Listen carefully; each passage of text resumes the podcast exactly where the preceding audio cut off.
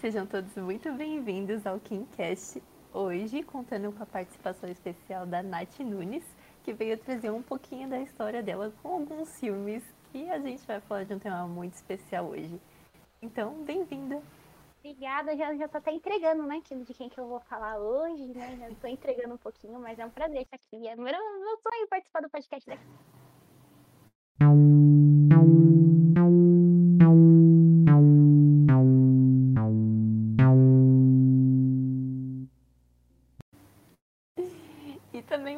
Veio caracterizado para esse tema de hoje, né? Como vocês podem ver aí, já está com estilo novo.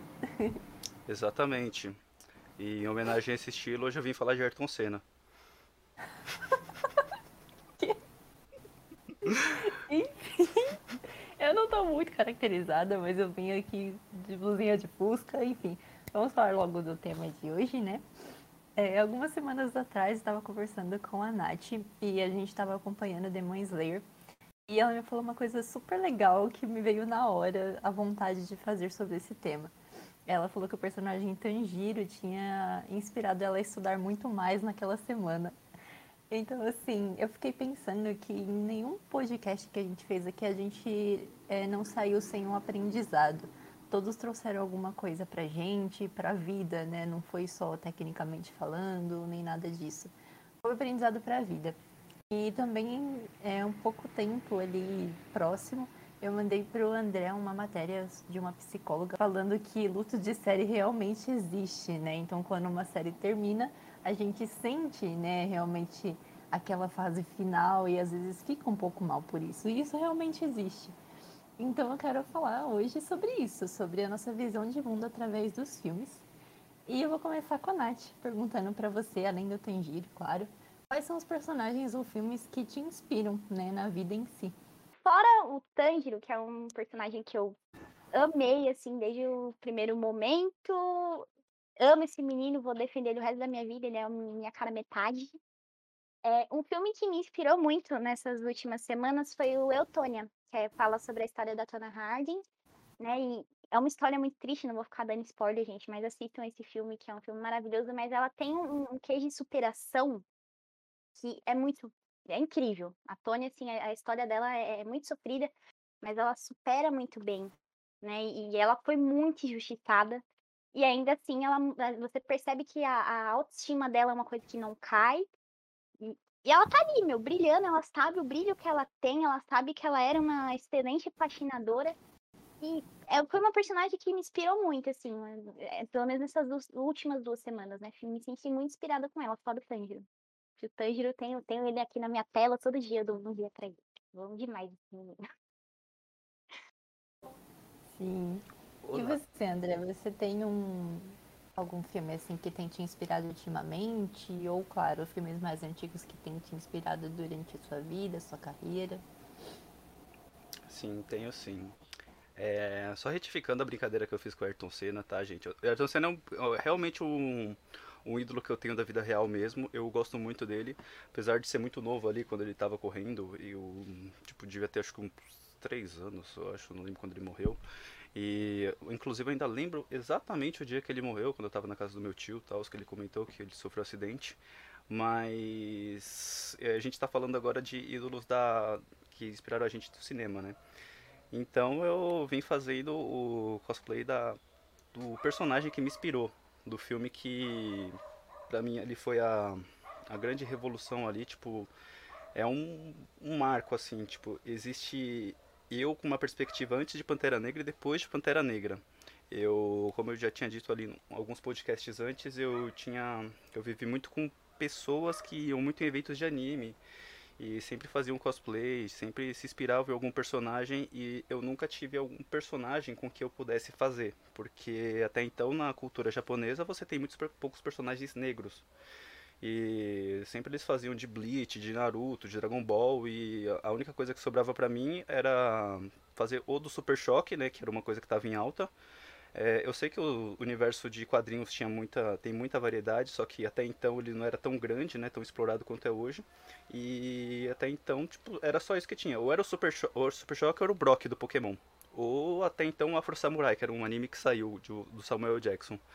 Mas era coisa assim que eu me identificava, que eu queria fazer, que eu ia ter orgulho, sabe? Era uma coisa que eu ia fazer por, tipo, tanto fez.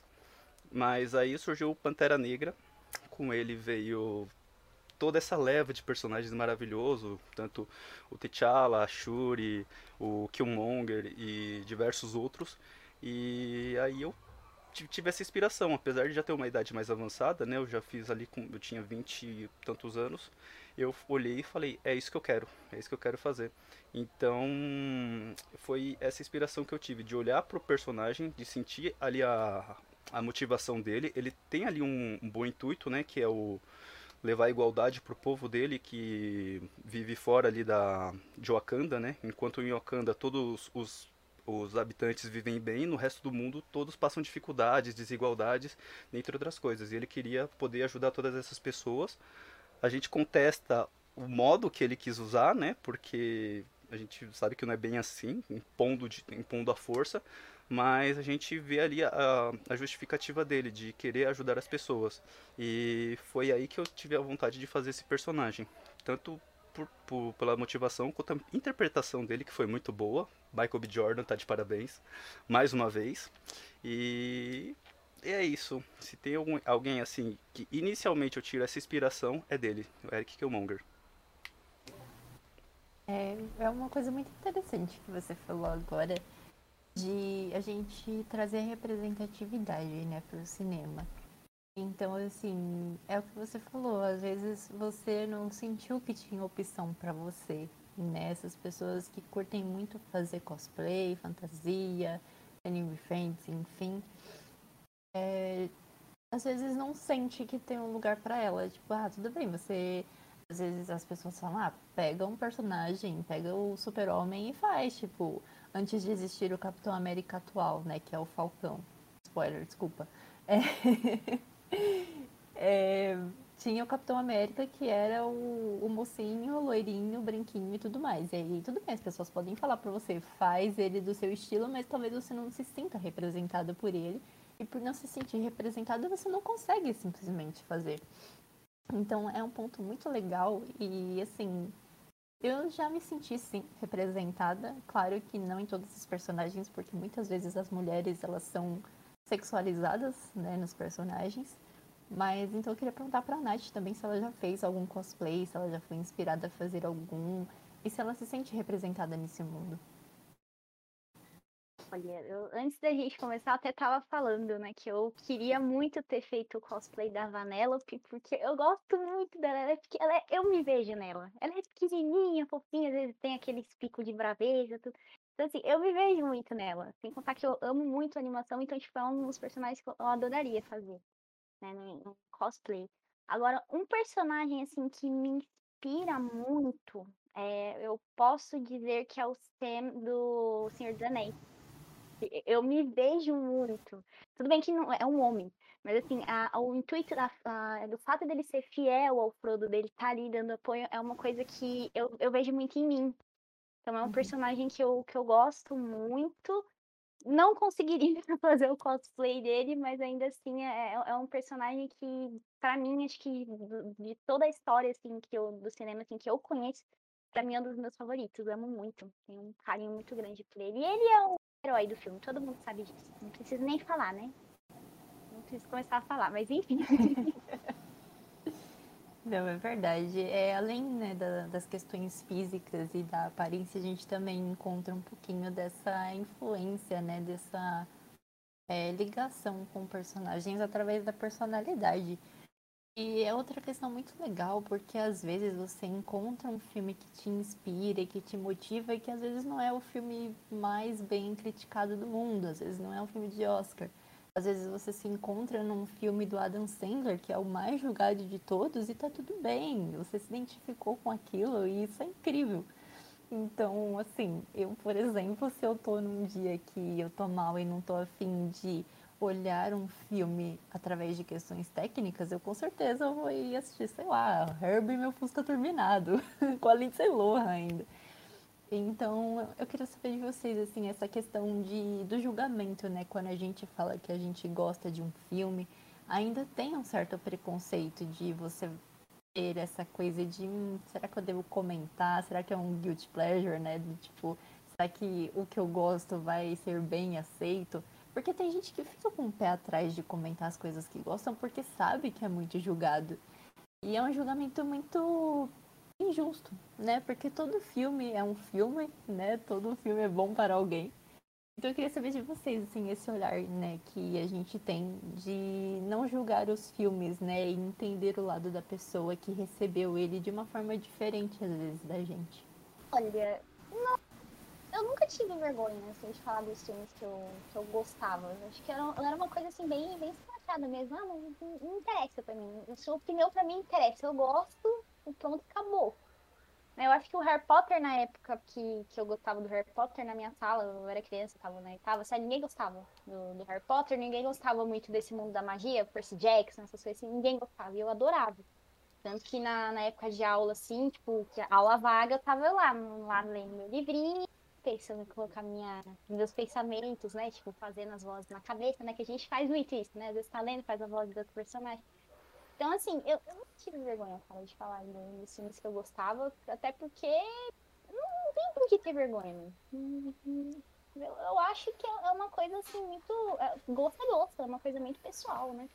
A gente não pode julgar, né? Então, eu nunca tive vergonha. Sempre, sempre fui fã de carteirinha e com muito orgulho. ah, eu preciso dizer que eu tive. Durante a minha adolescência, que foi ali no eu não vou revelar minha idade, tá, gente? Mas minha adolescência foi um tempinho, tá? Então, então o que acontece? É, naquela época que eu tinha. que eu andava com um pessoal que era meio escroto. Essa é a palavra certa? Obrigado, gente, amo vocês. É, então, eu, tipo, tinha aquele, aquele papo, né, de você. Eu gostava muito de filmes, por exemplo, um filme que a Kimberly citou, do Adam Sandler, que vai servir perfeitamente para esse exemplo, é o filme da. Ai caramba, que ele fez com a menina do. Quadro Barrymore. É... Que ele conquista ela todo dia, eu esqueci o nome. Como se fosse a primeira vez. Isso. E eu gost... sempre amei esse filme, demais, sabe? É uma coisa que me inspira ali, todo. Todo aquela, aquele incentivo dele de conquistar ela todos os dias. Eu acho muito bonito esse filme, sabe? Do jeito que ele corre, assim, é uma... eu, eu amo, amo de paixão. Então eu era um filme que eu tipo, meio que guardava pra mim, sabe? Não era um que, que eu soltava ali na roda do, do, dos moleques conversando e eu falava assim, então, sabe aquele filme? Então, eu gosto dele. Aí eu falava de que eu gostava tipo de, de outros filmes, por exemplo, sei lá, do. do hum, tem outro do Adam Sandler que eu gosto que é o. Ah, Golpe Baixo, que é um filme de futebol americano que é dentro da prisão. Então eu falava que eu gostava tipo desse. Outro filme que eu também gostava, que eu nunca falei para ninguém naquela época, era Titanic. Todo mundo sempre falava que Titanic era filme de. Um, um filme mais pra. mais fresco, assim dizendo, mais. Então aí eu, eu escondia. Mas hoje eu falo abertamente que eu amo esses dois filmes, sabe? Eu acho que a, a gente mesmo evoluiu bastante sobre isso. E hum, eu acho que a pessoa tá mais sossegada, assim, com o gosto de cada um. Tipo, se você gostar de um filme, eu não vou te julgar por causa disso. A menos que eu esteja numa roda de pessoas cults falando sobre. Sobre, tipo, Corra e eu vou falar de Transformers. Aí o pessoal pode me julgar um pouquinho, falar, tipo, Transformers. Uh. Mas aí fora isso, eu falo abertamente o filme que eu gosto e pronto. Sim.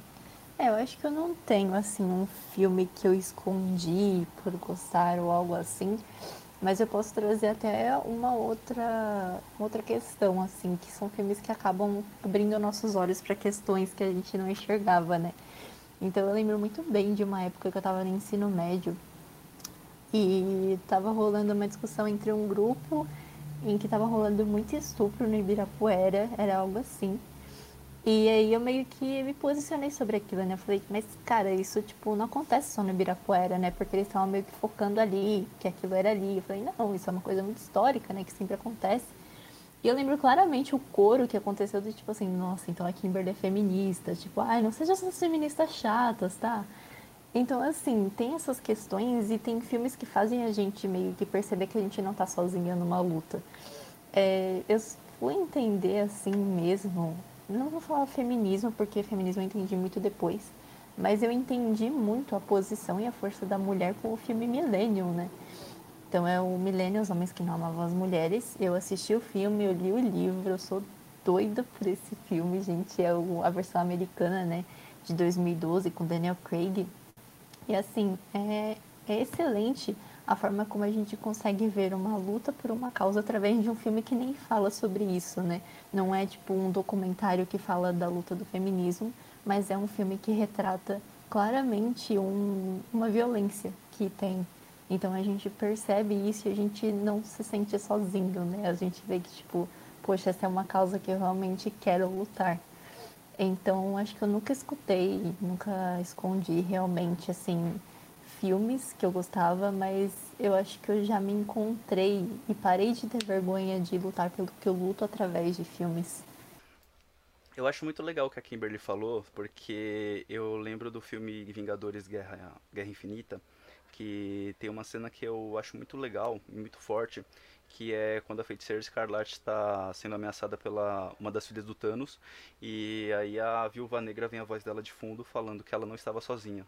E eu acho que isso foi uma coisa muito importante, né? Tipo, pra mim, assim, vendo de fora, eu achei muito bonito, né? E me fez tomar consciência do tão importante que era essa luta, né? Tipo, na hora, assim, eu não percebi direito, confesso, mas depois vendo ali a proporção que essa cena tomou, na, nas redes sociais e tudo, e podendo vê-la, né, tipo, mais ampliada no né, Vingadores Ultimato, é, eu tomei consciência do tão grande, né, e tão bonita que é essa luta, né. É uma coisa assim que eu acho até importante para pessoas assim que estão de fora, né, tomarem mais consciência, que foi o meu caso. Então, sim, sim, eu acho muito legal essa representatividade que essas lutas, essas pautas têm no cinema. Hoje, eu acho que está muito comum trazer essas representatividades, o que é uma coisa boa, né? Porque o, a gente está vendo, né? As lutas estão começando a. Estão começando, não, já estavam, né? Uhum. Crescendo de uma certa forma que não, não tinha como, né? O universo da Marvel, da DC, não tinha como eles não trazer isso. Né, então, essa cena que o, que o André trouxe, né, do, do Guerra Infinita e do Ultimato, são cenas muito importantes, né? Então, tipo, a gente vê todas as heroínas ali unidas, a gente vê até a Pepper, que do nada tomou uma, uma armadura assim, do nada, ganhou uma armadura linda, lindíssima. E, meu, tava lutando ali, então é uma cena muito importante, né? Então, isso traz uma, uma representatividade para esse universo que, que a gente gosta tanto, né? Que é o universo de heróis, imensa, né? O próprio. Não, é que eu não vou falar, que senão eu vou dar spoiler e vou cortar a fala do André. Mas enfim, era isso que eu queria falar. Sim. É, é bem legal que vocês estão falando de Vingadores, né? E a gente consegue perceber nessa nova fase da Marvel o quanto está vindo nessas né, questões à tona. Então a gente, eu não sei dizer com propriedade como era antes, apesar que eu só assisti os filmes dos Vingadores em si, né? Os isolados eu assisti pouquinhos. Então, assim, eu vejo em WandaVision e no Falcão e Soldado Invernal como essas questões vieram, né? Então, na Wanda a gente consegue ver ali um, um luto, né, que ela tem que trabalhar. No Falcão e o Soldado Invernal a gente vê questões raciais ali sendo trabalhadas. Então, a Marvel parece que está trazendo muito à tona a questão de o que é ser um herói, né? Então, nos filmes dos Vingadores, pelo menos, eu via muito é, combate a alienígenas, né? Combate a máquinas e tudo mais. E nessas séries eu vejo uma cidadezinha tranquila que foi a origem deles, onde eles vieram, onde eles vivem. Isso é muito legal. Eu tô é, me identificando mais agora, né? Porque a gente começa a ver a nossa realidade e começa a ver esses heróis, mesmo que sem poderes, como eles estão presentes né, na nossa vida.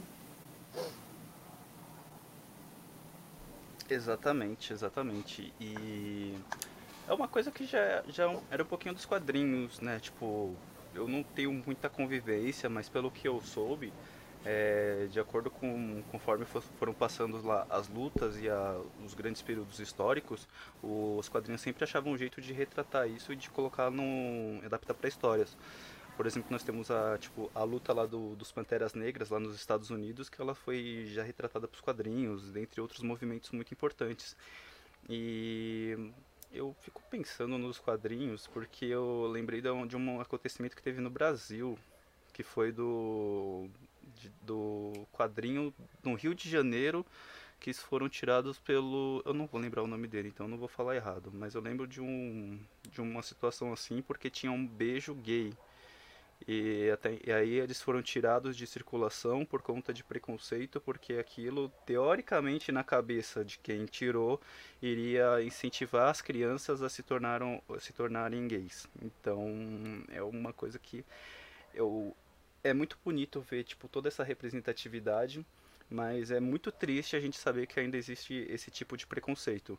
E a gente sabe que não se limita a só nessa questão, né? Tipo, a gente sabe que ela se amplia aí para que, questão de machismo, de questão de preconceito racial e dentre outras coisas. Então, tipo, é, mano, é maravilhoso a gente poder ver assim essa é, os quadrinhos tentando tipo representar a gente, sabe? que nem eu falei do Killmonger, tipo, cara, é maravilhoso, assim, e vocês falaram da, da questão das mulheres, é maravilhoso a gente poder ver essa, a gente, tipo, ali vem o personagem que a gente fala, cara, que legal, eu quero ser assim, que legal, vocês estão falando disso, e é isso que, mano, eu acho que o cinema tá aí para isso, é, não, não só no cinema, como as séries, os quadrinhos, e eu acho que só não tem lugar para preconceito mesmo. Então, essa questão da representatividade, né, que, que a gente tem visto hoje nessa, nessa fase da Marvel, que tá maravilhosa em questão de representatividade, e eu tava falando com a Kimberly esses dias com relação ao WandaVision, né, que a Wanda, ela tava passando por um período de perda, né, onde ela tava tendo que aceitar que ela tinha perdido tudo, que ela não tinha mais nada. No começo, eu julguei, eu falei, eu conversei com a Kimberly direto sobre, eu falei que para mim tava doentio aquilo que ela tava fazendo. E depois que eu terminei, que eu parei para analisar, eu me vi na Wanda. Então, teve um período da minha vida em 2018 que eu estava tendo que superar é, perdas de, de trabalho, ex-namorado, tava, eu não tinha mais nada. Das coisas que, que eu considerava que eu não tinha mais nada. Né? Então, eu me vi na Wanda. Se eu tivesse o poder que ela tinha, eu não teria mudado nada. Eu teria feito a mesma coisa. Eu criaria a minha realidade e qualquer pessoa que viesse atrapalhar aquilo, eu faria tirar do caminho. Então, assim, eu não julgo, eu me senti muito representada por ela. É uma personagem que no começo eu tinha um certo pé atrás, mas agora que ela tá se desenvolvendo, que eu tô conseguindo enxergar muitos dos meus sentimentos que eu tenho nela, eu é uma personagem que eu criei um carinho imenso e eu espero que ela consiga se desenvolver e também superar, né? A gente quer ver a superação da Wanda, né? Quer ver ela se tornar feiticeira que linda, maravilhosa, mas ainda assim com uma saúde mental melhor. Né? Que ela consiga ressignificar o momento que ela tá.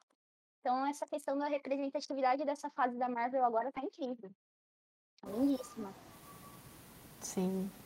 É, e uma coisa legal que você falou também é que no começo você meio que julgou ela e no final você acabou simpatizando, né? Você acabou tendo a empatia e se reconhecendo. E eu acho que isso também acontece muito.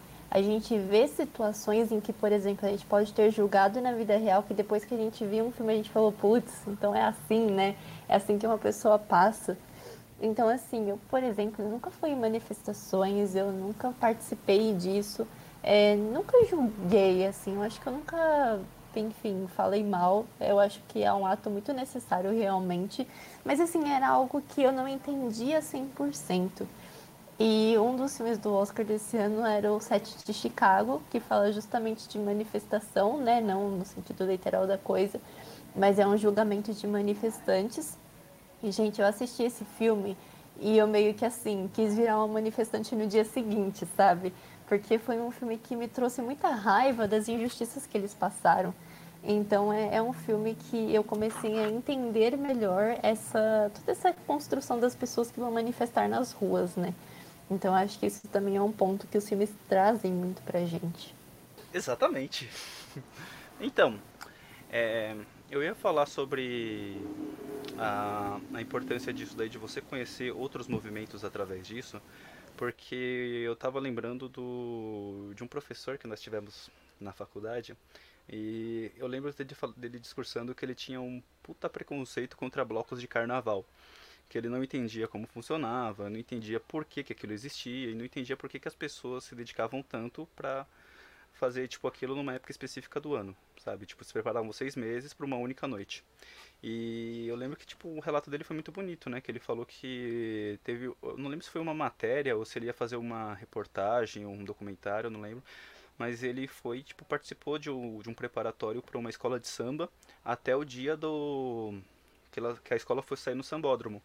E ele falou que foi a melhor coisa, assim, tipo, que impressionou ele com, tipo, com, to com toda aquela energia, toda aquela experiência, assim, sabe? Que ele, re, re, tipo, tirou um novo significado para toda aquela situação que você ele olhando de fora era uma coisa que ele não entendia. Na hora que ele entrou ali na Sapucaí e tal, que ele fez tudo aquilo, ele viu o tão importante que era, né? Por que, que as pessoas se dedicavam, né? E o, o, como, é que, como é que era a convivência delas. E, tipo, cara, é, é basicamente isso, né? Que a gente vê, assim, as coisas. E uma coisa também importante que eu tava lembrando sobre um pouco do que a Natália falou da Wanda, sobre o ela ter esse ter tirado uma conclusão antecipada dela na situação que ela estava que tipo é muito legal você ver que ah, dentro dos filmes a gente está explorando um pouco mais sobre esse tipo de doença como tipo, depressão entre outras coisas que até então para muitas pessoas é visto como frescura se você visse tipo há uns anos atrás depressão era não era nada para as pessoas né tipo era uma coisa assim que é é uma frescura de momento e você que se vire. É, isso daí é bom a gente ver essa representatividade, esse valor né, que, essa doença está tendo, né, que, porque ela é muito séria. E dentre outras coisas, eu posso ver também que eles estão comentando bastante sobre TDAH, né, que é o, o déficit de atenção com hiperatividade, que é uma coisa que atrapalha muito a criança no desenvolvimento dela. E, tipo, nunca foi dada uma atenção para isso. E agora que, tá se, que estão se mobilizando, que estão se informando mais sobre isso, que a gente pode ver aí que as crianças estão tendo tratamento, né? Estão passando mais em psicólogos, essas coisas, que eu acho muito importante. Por isso que eu acho que é tão relevante isso, tão importante pra gente, é, dar essa voz nos filmes, que é uma coisa assim que a, a, tem um alcance maior e que as pessoas podem tomar consciência do que é essa situação. E é, mais uma vez a mágica do cinema aí pra gente. É, você comentou do, do TDAH, né? E assim, eu ainda não vi. Eu tenho TDAH, então assim, é um processo que eu não sabia que eu tinha quando era criança. Descobri é, faz dois anos e eu vim entender muita coisa, o porquê que eu sempre tá, andava dispersa, o porquê que eu sempre fui desorganizada, o porquê que eu sempre tive é, muita dificuldade para prestar atenção. Então, muita coisa na minha vida fez sentido. Eu perdi muito trabalho por conta disso, porque tomava sempre muita carcada, né? Tipo, ó, oh, Natália, você tem que prestar mais atenção, ó, oh, você tem que não sei o quê. E assim, eu tentava prestar, mas não conseguia, porque eu não fazia acompanhamento. Então, assim, depois que eu entendi, tirei um, um peso é, da minha consciência, porque eu vi que tinha tratamento e eu sabia o que fazer. Só falta tomar vergonha na cara e correr atrás, né, Natália? Então, assim, é, eu ainda não vi um personagem que, que me represente é, é, nesse sentido. Eu gostaria muito de, de ver, acho que é. Eu me sentiria muito bem de ter um personagem assim. Você falou de um personagem, eu sei um, eu sei um. Tem do. Inclusive tá no Demon Slayers. É o Hashira da Névoa. Ele, ele tem TDAH, só pode. O cara, enquanto tava tendo a reunião, ele tava olhando pra nuvem. É. E aí tem, e aí tem uma das melhores falas que ele fala assim: eu não, eu não vou prestar atenção nisso, vou acabar esquecendo. Nath impactada agora. Meu Deus, isso mudou tudo a minha perspectiva de vida. Enfim. Gente, tô chocada. Obrigada, André. É Vou assistir The de novo pra entender isso. Voltando. É, você falou da questão da depressão, né? Do, do, da importância né, do, dos filmes hoje estarem trazendo isso. E é interessante a gente pegar os dois últimos filmes dos Vingadores, né? Então a gente tem, por exemplo, é, hoje é muito falado, né, que o Guerra Infinita é melhor que o Ultimato, né? Porque assim, né? Então, né? O que que acontece? Eu tenho uma, uma certa teoria sobre, porque assim, o Guerra Infinita, a gente sabia que ia ter um outro filme dos Vingadores, só que aconteceram muitas coisas ali que a gente não estava esperando. Né? Então, por exemplo, os arcos do Guerra Infinita foram extremamente bem construídos. O Tony Stark, junto com os Guardiões da Galáxia e o Doutor Estranho, melhor coisa da vida. Né? Então, assim, o final ninguém estava esperando. Né? Então, assim, foi um filme muito bom nesse sentido. É, nessas questões dos arcos, foi muito bem construído, foi maravilhoso. Só que a gente teve o Ultimato. Né? E o Ultimato, para muitas pessoas, foi um filme maçante, porque a gente teve que lidar com a perca dos Vingadores. Os caras perderam perderam muita coisa. né? Teve nego que perdeu o melhor. O Capitão América perdeu o melhor amigo dele. O Wakanda perdeu o seu rei. Né? Então, assim, a gente teve perca de muitos personagens. Então, foi uma coisa muito. O pessoal falou que era muito maçante porque não teve muito combate. Tudo bem que o combate final é de, de ver, dá vontade de chorar. Esperei 12 anos pra ver. Muito lindo. Mas ainda assim, é, é um filme que é tratado como, de uma certa forma, maçante, mas não deveria. Né? Porque a gente tá vendo um outro lado que até então na Marvel a gente não tinha visto. Né? Então é um filme realmente muito importante, assim, nesse sentido. Eu acho que é até bobeira a galera também ficar comparando e eles deveriam assistir o filme com esses olhos, né? Que a gente viu, viu ali os heróis mais importantes do momento perdendo pessoas e não sabendo o que fazer, tendo que superar. Igual a gente. Quando a gente perde as coisas, perde trabalho, tem que superar. Isso que você falou das perdas é muito importante. Eu acho que a gente pode falar do, do que eu né, trouxe no início, do luto das séries, de quando ela acaba. Eu acho que isso acontece mais realmente com séries e com filmes que têm continuidade, né? Talvez com um filme de um só também aconteça, mas eu acho que é algo mais que tem a sequência, né? Porque quando termina um filme, a gente sabe que vai ter o dois, o três. Eu fico imaginando a ansiedade, né? É, por exemplo, Star Wars, Senhor dos Anéis, que são filmes que a gente, pelo menos eu, não vivi a época, né? E são filmes que, assim, Star Wars demorou acho que dois anos por aí para lançar, né? Cada um. Então eu fico imaginando a ansiedade dessa, dessa espera por sair. Eu fico imaginando a ansiedade das pessoas que terminaram Guerra Infinita para chegar ao Ultimato. E também as séries. Aí, muitas vezes a série acaba realmente, ou é cancelada, ou demora demais para sair. A gente vê séries agora que estão aí dois, três anos para sair. Então, assim, acontece muito de a gente sentir esse vazio, de sentir um luto, porque é algo que a gente se identificou, é algo que representou a gente, é algo que trouxe uma alegria para nossa vida. E eu posso tranquilamente falar de algumas séries aqui. É, quando eu estava na primeira temporada, Riverdale foi uma série assim que me carregou porque eu, tava, eu tinha acabado o ensino médio, não tinha trabalho, não tinha faculdade, não tinha nada. E viver ali a história deles foi algo assim que me trouxe uma alegria. Eu parei de assistir depois, eu não, não fez muito meu estilo as outras temporadas. E Demon Slayer também. É, Demon Slayer, assim, é o que me trouxe também muita força para eu lutar pelo que eu desejo, né? Porque ele traz muito isso, de lutar realmente pelo seu objetivo. Então acho que esse luto ele é real e tá tudo bem se você sofrer com o fim de uma série, porque acontece. Bem, ainda mais nesse período de pandemia, né? A gente percebeu quanto a Netflix fez parte da nossa vida, né? Porque a gente tava o tempo todo em casa, a gente não tinha mais nada para fazer. A não ser, tipo, trabalhar, estudar, com o celular ou computador. Então, a gente só tinha Netflix, tinha a Prime, né? Tinham as outras plataformas, mas foram coisas que fizeram muito parte da, da nossa vida. Né? E eu teve uma série que acabou, fiquei, é, fiquei pé da vida quando. Acabou não, né? Que eles cancelaram. Santa Clarita Diet. Não sei se vocês já ouviram falar. É maravilhosa! A série é linda, linda, maravilhosa. Uma série de. A Drew Barrymore arrasou na série, linda.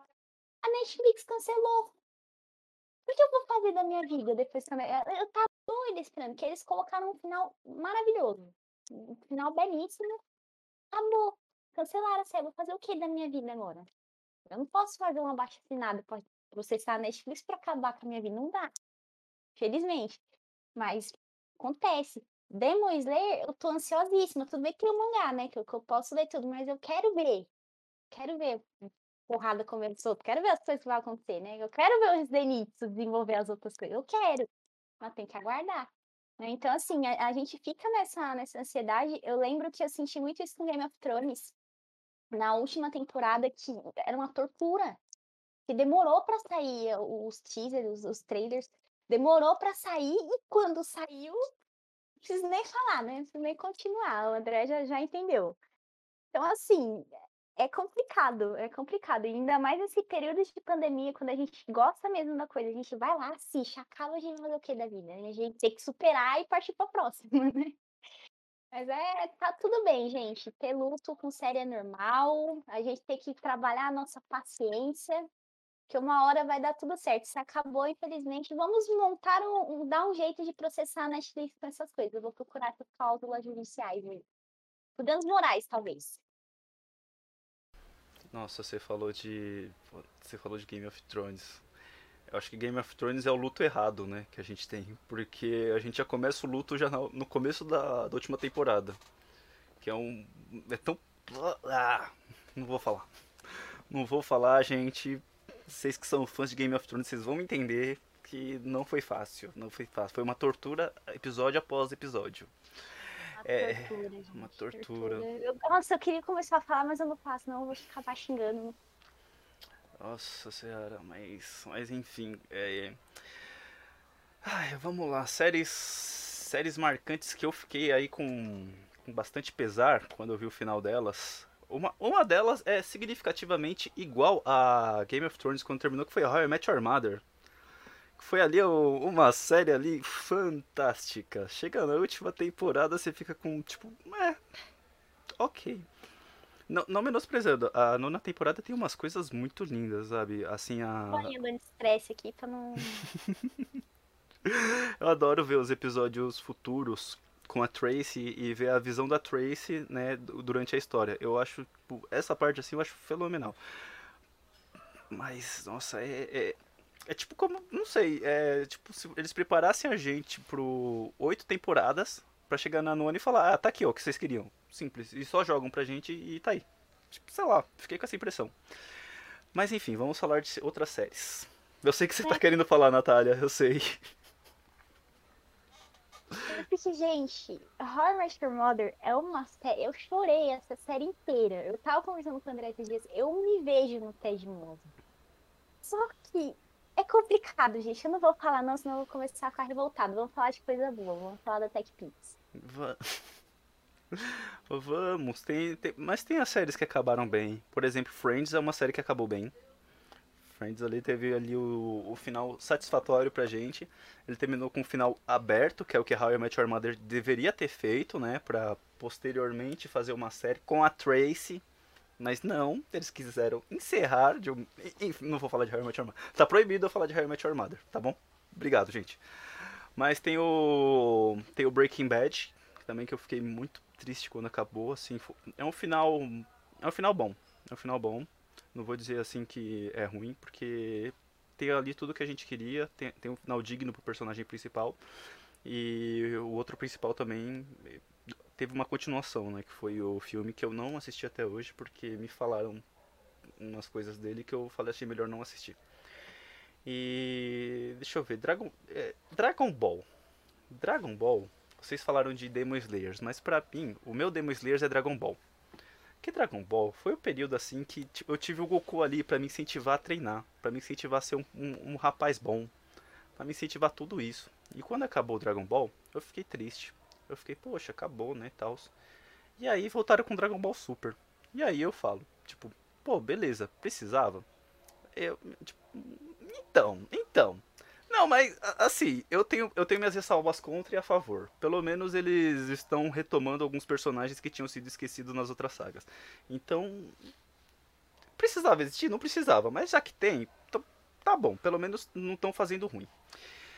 É, mas é, esses exemplos que eu dei são esse sentimento mesmo que a gente dá, né? Esse sentimento de perda quando acaba alguma coisa. A gente tomou tanto tempo ali, né? Como eu falei de Met Your Mother, foram oito temporadas. Oito temporadas são oito anos que a gente acompanhando ali um, um grupo de pessoas, né? Todos os dias, né? Na sua rotina, se divertindo, se emocionando e torcendo, né? Para que elas consigam conquistar seus objetivos. E aí, tipo, chega no fim, né? E é bem triste isso, né? Tipo, dá aquele sentimento de, poxa, e agora, né? Dá uma tristeza muito grande. É, mas é, a coisa mais triste mesmo é quando você, tipo, tem a série cancelada, que nem a Natália falou. Eu lembrei de Get Down agora, que quando cancelou fiquei muito triste também. Mas é, são coisas aí que acontecem. Sim, é, esses dias mesmo eu vi também é, que a Netflix vai lançar a última temporada de Atypical, né? Quatro temporadas só de uma série tão espetacular, dói o coração. Mas acaba, né, gente? Acho que toda história acaba. Infelizmente, algumas são canceladas e a gente tem que lidar com isso. Mas que bom que essas séries existiram, né? E que elas fizeram parte da nossa vida. Pensa, é, para vocês que têm esse pensamento de que a série deveria ter continuado infinitamente, pensa na frase que existe no filme Batman, o Cavaleiro das Trevas. De ou você morre herói, ou você vive o suficiente para ver você se tornar vilão. Então pensa, bom que a série acabou no auge, acabou bem. Porque quando a série começa a se querer se reinventar, se desgastar e te decepcionar, aí você fica como a gente ficou com Game of Thrones e How I Met Your Mother. Era só isso. Antes de você né, encaminhar para os finalmente, eu queria finalizar que você trouxe o do Dragon Ball, eu lembrei de Cavaleiro do Zodíaco estava perfeito do jeito que acabou na saga de Hades. Não, não tinha necessidade de ter feito o Ômega e as outras. Não tinha. Não tinha nenhuma, só que é o capitalismo, né, gente? Tava ganhando dinheiro ali, ah, vamos continuar, mas pra quê? Lascou com tudo. Né? Então, assim, é, é, complicado, gente. Tem que superar. Um, um, dia é igual a música do Barões da Pisadinha. A gente tem que superar. Sim, é verdade. A gente tem que olhar por esse ponto também, né? Até que ponto a série vai ficar boa. La Casa de Papel acho que é um grande exemplo para eu trazer aqui. Porque a quinta temporada poderia ter sido jogada no lixo. Não, a quinta não, a quarta, né? Desculpa, a quinta vai sair ainda. Eu acho que deveria ter terminado na primeira, na segunda, que foram excelentes. Me trouxeram a terceira, que foi excelente. A quarta, eu já falei, pelo amor de Deus, volta para a segunda. Então é, é um grande exemplo disso. puto. André puto. Eu fico puto. Meu, você termina a temporada com o intuito de dizer que uma das personagens principal vai morrer. A personagem não morre e você demora uma temporada inteira pra matá-la. Cara, por que você me tortura desse jeito? Por isso que eu tenho raiva dessa temporada. Dessa temporada né, da, da, Casa de Papel. Eu fiquei puto. É, é, isso que eu queria dizer. Mas eu tenho outra, Kimberly. Tenho outra série que você, que você vai concordar que ela deveria ter acabado na primeira temporada. Que é uhum. é 30 Reasons Why. 30, 30... O da Hannah Baker. Reasons Why. Isso, exato. Concordo. É. Eu levei muito tempo para assistir, mas não tinha necessidade. Esse negócio, gente, é assim: o, o cara tem um livro, ele escreveu lá. Se ele não escreveu, é porque ele não viu necessidade. Acabou uhum. falou, não precisa escrever não precisa pular o roteiro. É igual. No, eu não ia, eu ia falar Game of Thrones de novo, eu vou ficar quieto. Então, assim. Ai, gente, é complicado, é triste. triste. É, foi uma série muito arriscada, eu acho, essa fazer continuação e tudo que está envolvido ali. Eu acho que não, não é um tema que eu gostaria de me aprofundar agora, porque realmente você assiste você sente um peso muito forte. Gente, fala de suicídio, então só essa palavra eu acho que ela já é forte o suficiente para gente entender que é delicado demais para ser falado. Então, assim, foi um erro continuar. É, é só isso que eu quero dizer. Gente, não só o suicídio, mas também a questão do assédio. Né? O... Ai, gente, ó, ó, eu acho, eu acho que vocês estão pensando na mesma cena que eu. É, mas assim, é, acho que a segunda temporada trouxe uma cena que é revoltante. Tipo, tudo bem que a gente sabe que acontece na vida real. Acho que vocês sabem, né? Que é a cena do julgamento. Hum. Revoltante. É. é extremamente revoltante. Ah, desculpa, eu tinha outra cena em mente. Eu tenho algumas, depois a gente comenta. É, exato. É, eu acho que é uma das cenas mais nojentas, desnecessárias que eu já vi na vida. Uhum. Tem a ver com cabo de vassoura. É. Essa, essa, essa foi extremamente necessária. É grotesca, cara. É desnecessário. É desnecessário. forçar uma coisa que, assim, a gente já sabia que tinha sofrimento, mas não tinha necessidade de ter uma, essa violência gratuita. Né? Que muitas séries hoje em dia tem, tem isso, né? Traz uma violência que às vezes não tem necessidade nenhuma de trazer. Só porque vai trazer mais, é, mais público, porque vai ter uma, uma visualização melhor, mas não tem. Não tem, não tem necessidade nenhuma. Hum. Bom, então acho que agora posso ir para o finalmente e perguntar para vocês algumas indicações, né, de alguns filmes que inspiram vocês ou que tem alguns temas que possam chegar a outras pessoas e que elas possam não conhecer também. Bom, eu recomendo que vocês assistam Eutônia, que foi o primeiro filme que eu falei aqui, mas recomendo mesmo que vocês assistam, é um filme muito bom sobre a história de superação, trata muito também sobre a questão de relacionamento abusivo e violência doméstica. Então, é, é uma coisa que fez parte da, da vida da Tônia e a gente percebe o quanto essas coisas podem prejudicar a nossa vida. Se a gente não tiver um posicionamento certo e se a gente se deixar levar por isso. Então, a Tônia é, é um grande exemplo disso, né? Então, recomendo que vocês assistam esse filme. Eu não sei se eles já recomendaram aqui, mas ainda assim eu vou recomendar o filme do Moore. Gente, assistam esse filme. Assistam. Se você não estiver assistindo, pare tudo que você está fazendo agora e assista. O Tanjiro... Enfim, eu ia começar a falar do Tanjiro, mas já tá acabando. Mas enfim, gente, assistam o filme do Demon Slayer. Só isso. É bom, beleza. Então vamos lá, seguindo o tema. Eu quero falar de uma série, uma série não, um filme que eu vi recentemente com meu pai. Depois eu mostrei para minha mãe e foi muito bonito ver o, a reação que eles tiveram com o filme, sabe? Tipo, há muito tempo que eu não via minha mãe se emocionando com um filme, tanto quanto ela se emocionou com esse, e meu pai a mesma coisa. É, eu confesso que eu derramei algumas lágrimas também, mas por conta da direção que, cara, eu.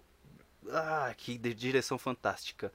Eu eu peguei o nome dela, só que eu esqueci. Eu vou lembrar. Eu depois a Kimberly lembra nos stories, por favor. Mas é um filme que chama Se Milagre no Paraíso. É um filme que ele basicamente ele fala sobre a fé, né? Tipo, de uma situação de uma garota que tem uma doença, né? É, que o intestino dela não funciona, tal, como deveria. E ela acaba passando por muitas dificuldades, a mãe tenta ajudar e aí ela tem risco de morte e tudo, e tudo vai acontecendo em volta, sabe? Enquanto isso a família passa por dificuldades financeiras, eles vão atrás. E uma coisa interessante que eu achei que no trailer o filme dá o spoiler do final que o, que o spoiler é que a menina vai cair de uma árvore, ela vai bater exatamente o lugar certo para curar a doença dela. E tipo, eu fiquei, mano, eu já sei o que acontece nesse filme. Só que do jeito que ele é tratado, do jeito que ele é representado, as atuações e tudo mais que tem, é, eu, eu, achei fantástico, sabe? É uma, uma recomendação que eu faço, assim, pra você ver, tipo, um lado um lado de fé, assim, não tão tão ligado à religião, sabe? Mas ali a sua crença, tipo, como ela se desenvolve e tal. Então, por isso que eu recomendo esse, que eu gostei bastante. É... Você queria falar alguma coisa, Nath? Que você citou filmes de fé, e tem um que eu acho muito bacana, que eu já aproveitando essa, essa linha, até o Último Homem. Assistam também, que é um filme maravilhoso. E, e retrata muito sobre crença também. Eu, muito, eu chorei bastante quando eu assisti. Então, minha segunda recomendação, na verdade, é uma série que eu acabei que eu indiquei para Natália enquanto a gente estava off, que é A Garota de Fora, uma série tailandesa que tem na Netflix. E é uma série que eu recomendo, por quê? Porque ela faz a gente perceber uma série peculiar. ela faz a gente perceber muitas coisas erradas que existem na escola e a gente tem uma percepção totalmente diferente de uma personagem totalmente imprevisível. E assim, só pela a surpresa que a série que a série nos causa, assim, eu acho que vale muito a pena você assistir.